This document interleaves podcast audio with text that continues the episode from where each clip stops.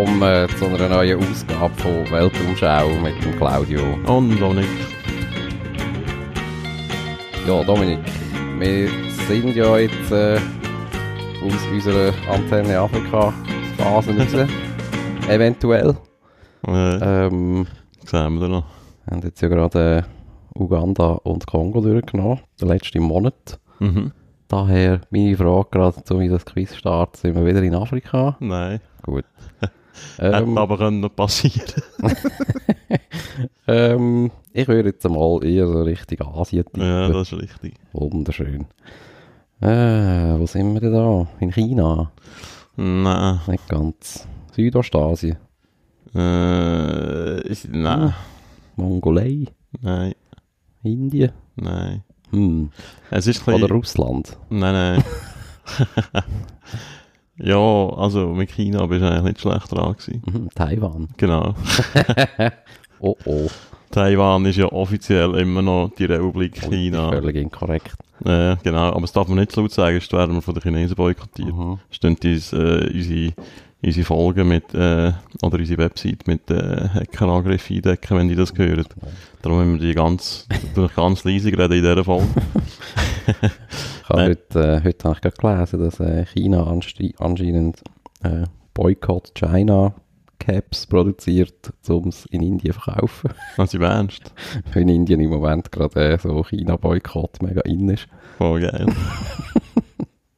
Eben, wie du richtig erraten hast, dank meinem Tipp, ähm, reisen wir heute auf Taiwan. Kapitalistische China. Das kapitalistische China, genau, das freie China, nein.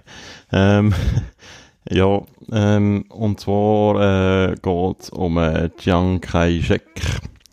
Das ist eigentlich so ein bisschen der Staatsgründer von Taiwan, obwohl er sich natürlich niemals selber so würde nennen Mhm. ähm, weil das ja nicht Taiwan ist für ihn, sondern die Republik China.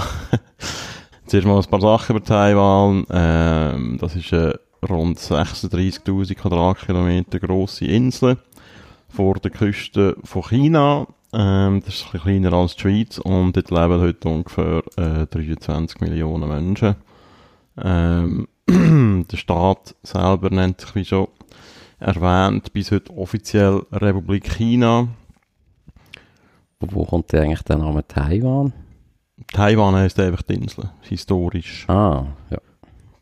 Also, das ist eigentlich die Insel Taiwan, Mhm. wo, äh, ja, manchmal zu China gehört hat, manchmal nicht und so, ähm, genau. Ähm, und dass es eben noch Republik China heisst, das hat viel mit der Geschichte von dem Land zu tun, oder von dieser Insel in den letzten äh, 70, 80 Jahren. Und da werde ich dann später noch ein bisschen drauf eingehen. Und eben Geschichte äh, von der Republik China oder von dem Taiwan oder auch generell vom modernen China im Allgemeinen, auch Volksrepublik, die ist auch eng mit dem Namen Chiang Kai-shek verbunden. Das ist ein chinesischer Revolutionär gewesen und eben schlussendlich der, der Staatsgründer von Taiwan. Ähm, der ist 1887 in der Provinz, äh, ich habe keine Ahnung, wie man die, übrigens äh, chinesische Städte so ausspricht, darum bitte nicht aufregen, wenn sich jemand auskennt. Sehr wahrscheinlich weiss es auch. Äh, genau. unseren Hörern. Aber der ist in der Provinz Zhejiang geboren worden. Das ist eine Provinz, die an der Küste im Südosten liegt von China, also äh, ziemlich noch von Taiwan. Ähm, er ist so in einer Händlerfamilie groß geworden. Äh, seine Familie hat mit Salz und Wein gehandelt. Und China zu der Zeit von seiner Kindheit ist sehr prägt von äh, Demütigungen vom Westen. Ähm, be bekannt sind da die mm, mehreren Opiumkriege, die die Briten geführt haben, um ihre eigenen Interessen in China durchzusetzen. Und China ist äh, in dieser Zeit quasi so ein bisschen ein de facto Kolonialgebilde geworden von ganz vielen europäischen Staaten, die dort mitgemischt haben. Es war immer noch ein Kaiserreich gewesen, dort Ende 19. Jahrhundert, aber das ist nicht mehr das grosse äh, unabhängige Kaiserreich gewesen, wie es vielleicht noch 100 Jahre vorher war. Mhm. Genau. Und die Zeit war auch gewesen von einer schrittweisen Modernisierung äh, von China. Das hat, äh, wir haben ja auch schon mal in einer Folge von dem Podcast über Japan geredet. Das ist so ein bisschen ähnlich gewesen. Die haben halt so ein bisschen die Industrialisierung nachgeholt, wie sie den Westen hatten, auch eben importiert durch den Westen. Ähm, und Japan ist dort auch ein Vorbild von China. Also zum Beispiel ist 1893 die erste Eisenbahnlinie in China in Betrieb genommen worden. Also das ist schon sehr viel später, als das in Europa passiert ist. Mhm. Gut. Äh, die Zeit ist aber auch politisch sehr unruhig gewesen, immer. Ähm, 1900 ist der Boxeraufstand passiert. Das könnte man vielleicht noch von irgendwelchen Geschichtsunterrichtssachen. Das ist eben ein grösserer Aufstand gegen die kolonialen Gebaren der Europäer in China. Und jetzt sind die Ausländer Ziel geworden von Angriffen von den sogenannten Boxer. Äh, und dort hat es auch zahlreiche Tote gegeben. Unter anderem ist äh, der deutsche Botschafter zu Peking auf Offenstrasse verschossen worden. Ähm, wo da gibt's auch eine berühmte Rede vom Kaiser Wilhelm II, wo dort äh, gesagt hat, wenn er auch noch ein Chinesen deutschen Schäl anschaut und so, dann klebt da aber und so. Das ist, glaube sogar, gibt's sogar noch Audioaufnahmen von dem. Bin aber nicht ganz sicher. äh, genau. Und es hat, äh, hat sich eine internationale Truppe gebildet, bestehend aus Amerikanern und sechs europäischen Staaten die diesen Aufstand, Aufstand niedergeschlagen haben. Ähm, das Ereignis hat den jungen Chiang Kai-shek sehr prägt, genauso wie auch der russisch-japanische Krieg von 1905, weil das ist der erste Krieg war, wo eine asiatische Armee eine europäische Großmacht bezwungen hat. Also Japan hat Russland bezwungen. Das hat äh, für Selbstbewusstsein, glaube von vielen jungen Asiaten dort äh, eine grosse Bedeutung gehabt. Ähm, der Chiang hat sich dann entschieden, eine Karriere im Militär zu machen. Er hat das auch in der japanischen Armee machen und ist auf Japan gegangen. Ähm, hat dort ein paar Monate gelebt, ist aber äh, die Armee am schlussendlich gleich nicht beitreten, wie er sich das vorgestellt hat. Und nach seiner Rückkehr nach China ist er in eine chinesische Militärakademie eingetreten und hat quasi seine militärische Laufbahn gestartet. Äh, 1911 hat sich der Ereignis wieder mal äh, überschlagen in China. Äh, die sogenannte Xinhai-Revolution ähm, ist über das Land gefegt und hat das über 2000 äh, Jahre alte Kaiserreich eigentlich beendet. Ähm, also es sind immer verschiedene Dynastien gewesen und mhm. untereinander rivalisierende Volksgruppen auch, die äh, Dynastien äh, gebildet haben. Letztens sind es, glaube ich, die Mandschuren. Ähm, und im Februar 1912 ist der, im Zug von der Revolution die erste Republik China ausgerufen worden. Äh, der Chiang hat an dieser Revolution teilgenommen, hat aber noch eine untergeordnete Rolle gespielt. Er war dort auch erst 25 gewesen. Ähm, auch 1912 ist es zu der Gründung von der Kuomintang gekommen. Das war ein Zusammenschluss von mehreren republikanischen Parteien in China. Ähm, und die Kuomintang, die existiert auf Taiwan bis heute. Also das ist so ein eine, ja, so eine legendäre Partei eigentlich in diesem Raum. Mhm. Und die Revolution, die ist aber noch nicht, also das ist nicht irgendeine sozialistische Revolution gewesen. Nein, das ist vor allem eine republikanische Revolution gewesen. Das mhm. ist eine, oder eine antimonarchistische Revolution. Ja. Ähm, genau. Und der Führer von dieser Kuomintang, das ist der Sun Yat-sen gewesen. Und der ist erster Präsident der Republik China geworden. Und der Chiang Kai-shek ist eigentlich ein enger Weggefährte, Weggefährte geworden von dem Sun. Genau. Ähm, aber eben, China ist kompliziert, was die nächsten 30 Jahre passiert, um das alles im Detail zu erzählen. äh, könnte ich jetzt wahrscheinlich etwa 10 Stunden schnorren. Mhm. Oder noch mehr. Es sind, es hat, äh, immer viele Machtkämpfe gegeben, Bürgerkriege und Vorherrschaft in einzelnen Provinzen.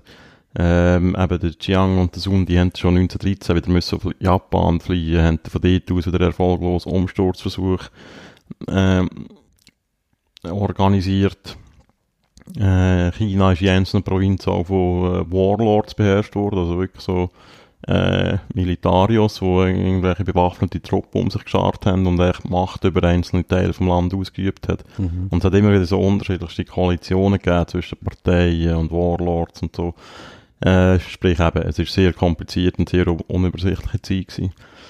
Genau. Und äh, Chiang Kai-shek ist aber äh, bei dieser Kuomintang gewesen. Die haben natürlich auch eine eigene Armee gehabt. mhm. äh, und der ist äh, mit drin in dem Spiel, ist Offizier geworden und später Generalstabschef von dieser Armee. Irgendwann sind auch Kommunisten auf den Plan gekommen. Ähm, in den 1920er Jahren hat die Sowjetunion als äh, Nachbar ähm, probiert, Einfluss auf die chaotische chinesische Innenpolitik auszuüben.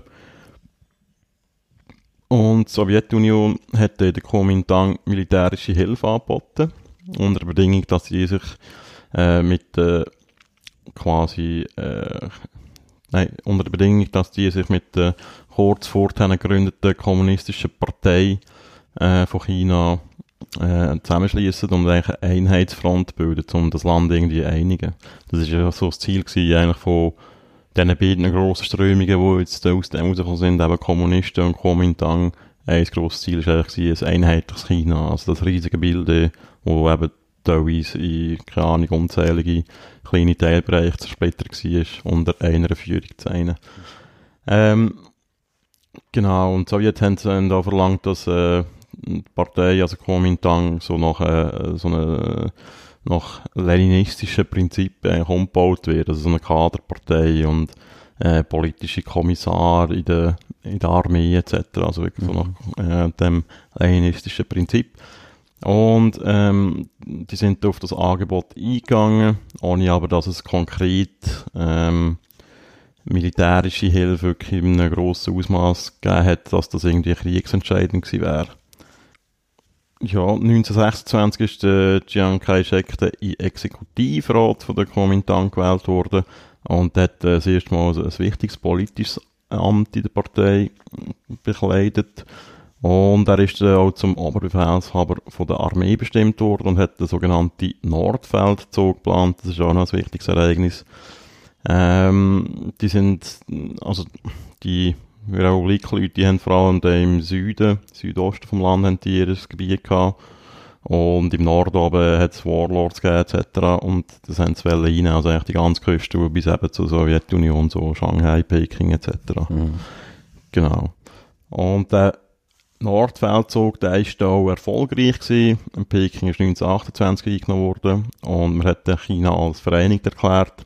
Obwohl die Macht von der Regierung gerade auch so in Richtung Westen raus nicht wahnsinnig groß war. Also es ist immer noch, die Mehrheit vom Land ist nicht unter ihrer Kontrolle gewesen. Mhm. Genau. Ähm, der Chiang hat durch, durch seine starke Stellung auch mit der Armee und auch seinem, äh, seinem höheren Amt äh, in der Partei hat er fast eine diktatorische Macht in diesem Einflussbereich bekommen. Ähm, Ende 1928 ist er auch Vorsitzender vom Staatsrat geworden, also quasi Staatschef. Er ist Vorsitzender von der Kuomintang geworden und eben ist Oberbefehlshaber vom Militär beloben. Also er ist eigentlich wirklich äh, de facto Diktator gewesen in dem Bereich, wo sie beherrscht haben. Genau.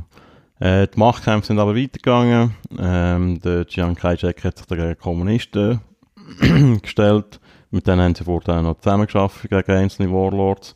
Äh, Kommunisten haben äh, ihrerseits mit sowjetischer Unterstützung weitergekämpft gegen das Kuomintang. Und eben, es hat immer noch Gebiete gegeben, die von irgendwelchen Militär beherrscht worden sind. Und auch die nächsten Jahre sind äh, prägt von Krieg, äh, Bürgerkrieg, also unter chinesischen Parteien oder Interessenvertreter untereinander, aber auch gegen Japan. Die haben ja dort äh, sehr äh, aggressive Politik gehabt vor dem Zweiten Weltkrieg und während dem Zweiten Weltkrieg.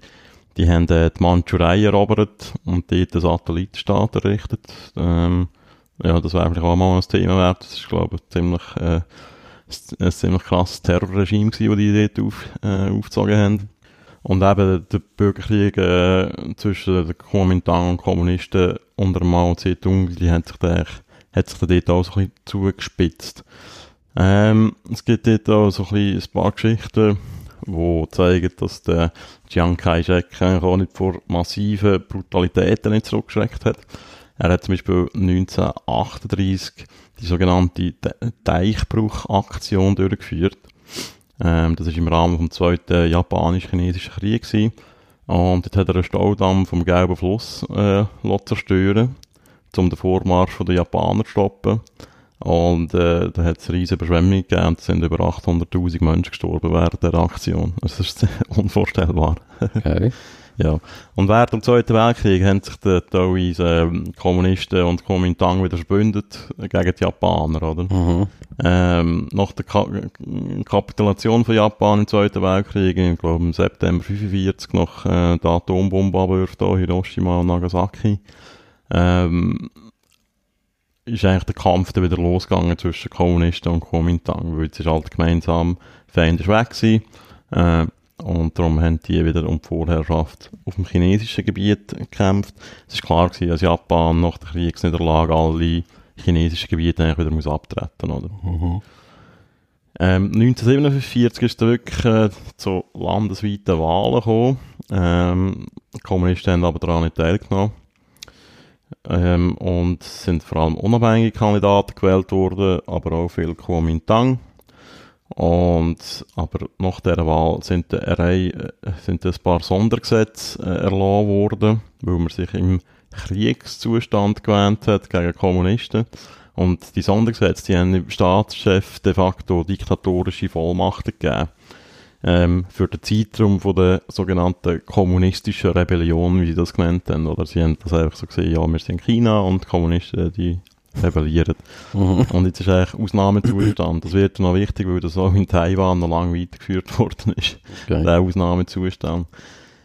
Genau. Und der Chiang Kai-shek ist von der gewählten Nationalversammlung mit grosser, Mehr mit grosser Mehrheit zum äh, Präsident von China gewählt worden.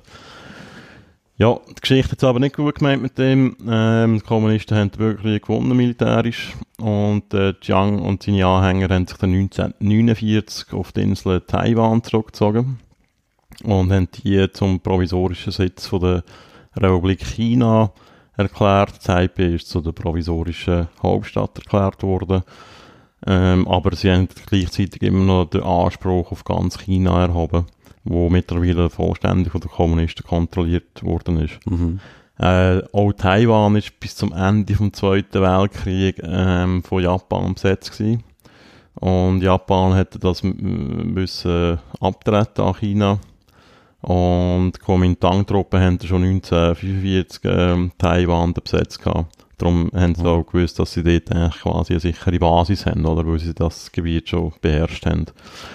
Und äh, die, mm, sagen wir jetzt mal, Widersetzung von Taiwan, die ist auch nicht immer ganz friedlich abgelaufen. Ähm, weil Taiwan ist von den Japanern sehr gut behandelt worden. Also die haben dort einen massiven wirtschaftlichen äh, Aufschwung erlebt und das ist dann, nachdem Kuomintang dort angekommen sind im 45, ist dort ein bisschen das Chaos ausgebrochen und es hat wirtschaftliche Verwerfung gegeben und es ist auch 1947 zu einem Aufstand gekommen. Eine ganz trümmelige Geschichte. Äh, haben irgendwelche Sicherheitskräfte haben irgendeine Strassenverkäuferin verprügelt und äh, aus dem heraus hat sich der, hat sich der riesen landesweite Aufstand entwickelt. George Floyd-Moment. Genau. oh, oh, jetzt lache ich wieder an völlig unpassender Stelle. und äh, ähm, genau, und diesen Aufständen ist, es auch gelungen, wirklich so gewisse Territorien quasi äh, in der Kuomintang wieder zu entreissen und so. Mhm. Und darum haben die ja mit sehr äh, härter Brutalität reagiert. Nach der Niederschlagung vom Aufstand ist es äh, wirklich zu einer Terrorwelle gekommen, wo eigentlich Leute umgelaufen sind und jetzt sind eigentlich etwa 30'000 Menschen wieder mal gestorben. Jetzt bin ich schon zurückgegangen, jetzt gehe Mhm. ich wieder ins Jahr 1949, wo ähm, die Kuomintang-Leute um äh, Chiang Kai-shek auf Taiwan geflohen sind, sozusagen. Und mit dem sind etwa 2 Millionen Kuomintang-Anhänger auf die Insel gekommen. Also das hat die Insel auch massiv verändert, so in der Bevölkerungszusammensetzung und so. Also das sind wie Festlandchinesen. Ja, ja, genau. Wo einfach mal Genau, die sind eigentlich geflohen mit dem, ja. krass. Also ich nehme an, viel mehr Leute haben dort auch gar noch nicht gewohnt, oder? Äh, das weiß ich im Fall nicht. Müssen Aber wir das ist ja schon, also das ist noch krass. Ja, ja, das ist mega. Äh, Er hat eigentlich sein eigenes Volk mitgenommen. Genau. Und er hat auf Taiwan ein äh, autoritäres Regime errichtet und hat sich dabei immer noch auf die Sondergesetze von 1947 gestützt, ähm, wo ihm eben für die Dauer von dieser sogenannten kommunistischen Rebellion uneingeschränkte Macht garantiert. Und ich meine, das ist vielleicht ein bisschen böse, aber wenn der Chiang Kai-shek äh, heute noch würde leben würde er, würde er wahrscheinlich argumentieren, dass die kommunistische Rebellion bis heute andauert. Mhm. Äh, genau. Und lustig ist auch, dass in Taiwan hat es so ein einen Personenkult um ihn gegeben, ähnlich so ein wie der um Mao in China. Also es hat im ganzen Land hat äh, äh, Chiang Kai-shek-Statue gegeben etc. Und der ist wirklich so fast schon gottähnlich verehrt worden von vielen Leuten. Aber Kuomintang, wo ja quasi immer darauf ähm, berufen haben, so ein bisschen für das freie, demokratische China zu sein, ähm, haben äh, ihren eigenen Einparteienstaat sozusagen errichtet auf Taiwan. Ähm, sie haben äh, das so verargumentiert, zum Beispiel, dass sie keine Wahlen durchgeführt haben, haben sie eigentlich gesagt, ja, sie würden nur Wahlen akzeptieren, die in ganz China können abgehalten werden weil sonst, äh, also wir sind ja ganz China und es geht ja nicht, dass man jetzt nur in Taiwan Mhm. abstimmt. Ähm, es sind erst 1971 sind sogenannte Ergänzungswahlen zugelassen worden. Ähm, das hat einen Grund gehabt, weil ähm, schon äh, zwei Mitglieder von der 1947 gewählten Nationalversammlung, was die letzte Wahl war, die sind eigentlich gestorben. Mittlerweile haben sie eigentlich müssen Ersatz reinwählen. Genau, Okay. aber dort hat es immer noch einfach nur eine Partei gegeben. Aha. Gut. Und der, der Chiang Kai-shek, der ist eigentlich bis zu seinem Tod 1975 ist er Präsident von der Republik China, oder besser gesagt von Taiwan. Und erst nach seinem Tod in den 1980er Jahren hat es so ein eine schrittweise Demokratisierung äh, Einzug gehalten auf der Insel.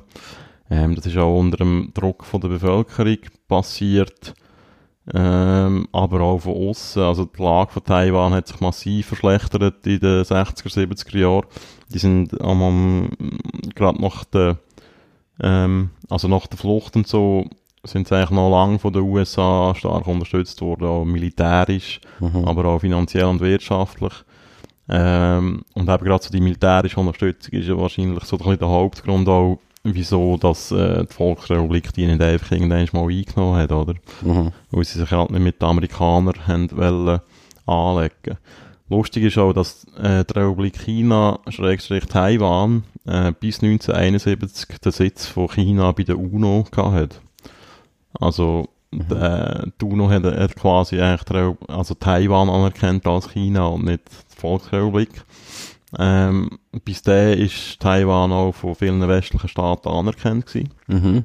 Und das hat sich die erst verändern, so Schritt für Schritt, nachdem äh, die Volksrepublik China Mitte von den 60er Jahren das erste Mal eine Atombombe gezündet hat und so militärisch zu einer Supermacht geworden ist, wo äh, also ein bisschen ein Umdenken eingesetzt hat, von wegen so, ja, die bringen wir jetzt wahrscheinlich dort nicht mehr so schnell weg und das ist so ein Riesenreich und wir Mhm. quasi schützen jetzt eigentlich so eine kleine Furzinsel, bös gesagt.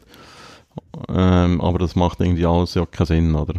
Und äh, 1971 ist, hat eben die Entwicklung in dieser UNO-Resolution ähm, gemündet, wo dann die chinesische Vertretung äh, bei der UNO eigentlich in der Volksrepublik übertragen hat. Mhm. Und seither wird die Republik China nur noch von wenigen Staaten international anerkannt. Das ist noch lustig, vor allem von mittelamerikanischen. Ich weiß auch nicht wieso.